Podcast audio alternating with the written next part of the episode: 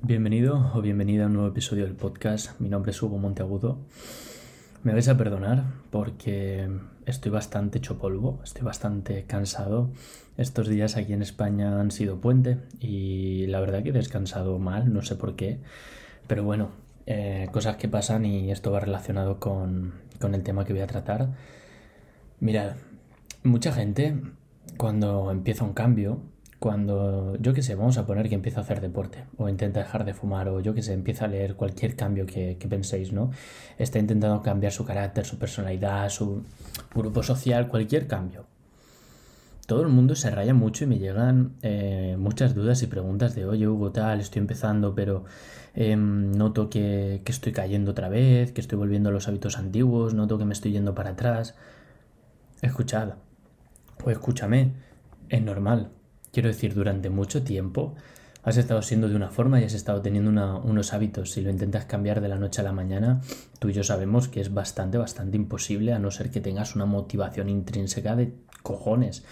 Entonces, el tema que te voy a tratar es la flexibilidad, que es algo que, a muchas personas se nos olvida, tanto después de entrenar, que no, que es coña. Vamos a hablar de flexibilidad a la hora de hacer cambios, aunque bastante importante después de entrenar es tirar un poquito.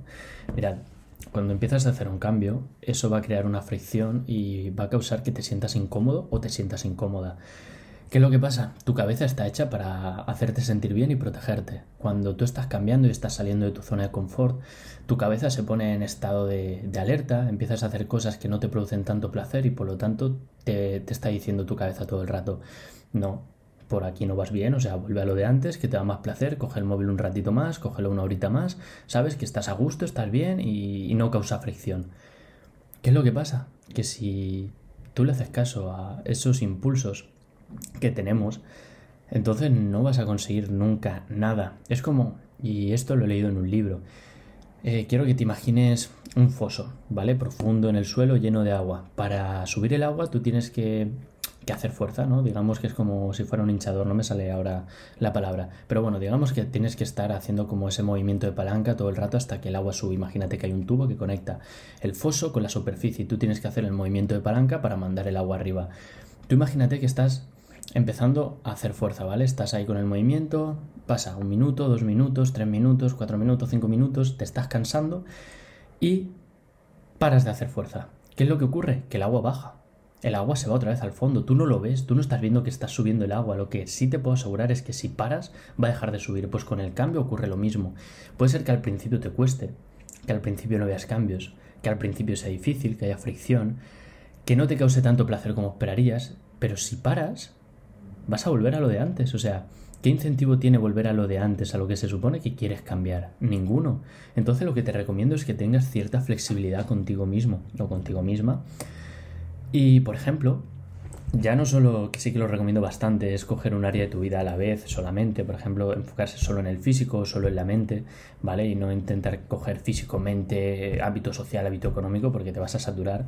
Quitando eso, también te recomiendo que tengas flexibilidad. Es decir, imagínate que estás empezando, lo dicho, a hacer deporte. Y vas un día, vas dos días, vas tres días y dices, uff, cuarto no puedo. No pasa nada Descansa, joder, ya has avanzado más de lo que hubieses avanzado, ya has hecho tres días, siéntete bien por esos tres días, descansa uno, descansa dos si lo necesitas y después vuelves. Si estás meditando lo mismo, imagínate, llevas tres o cuatro días meditando y por lo que sea no te apetece un día, no pasa nada. Simplemente al día siguiente o cuando pase un día o dos días vuelve. Para mí la regla es no estés más de dos días sin hacer algo. ¿Vale? Porque puede ser que te coincida con fiestas, como ha sido ahora en España el puente o puede ser que te coincida con algún evento social o que estés con tus amigos o con tu pareja. Escucha, ten esa flexibilidad contigo, no te sientas mal si estás empezando un cambio y de repente no te apetece hacerlo tanto como antes, date un margen de un día o dos días y después vuelve otra vez con las mismas ganas del principio, pero no lo dejes pasar porque entonces dejas de hacer fuerza, deja de subir el agua y todo el esfuerzo que habrás puesto habrá servido para nada. Por eso mejor tener un margen de un día, dos días en los que no te sientes mal por dejar de hacer lo que sabes que tienes que hacer, ¿vale? Y después volver.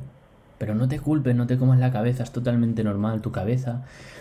Quiere estar protegida, quiere estar a salvo y está a salvo y protegida en su zona de confort. Cuando la sacas de ahí se siente incómoda, pero no pasa nada. Ahí fuera es donde está tu crecimiento, están tus objetivos, está tu mejor versión. Entonces, Lo dicho, ten un poquito más de flexibilidad y no te machaques tanto. Un saludito.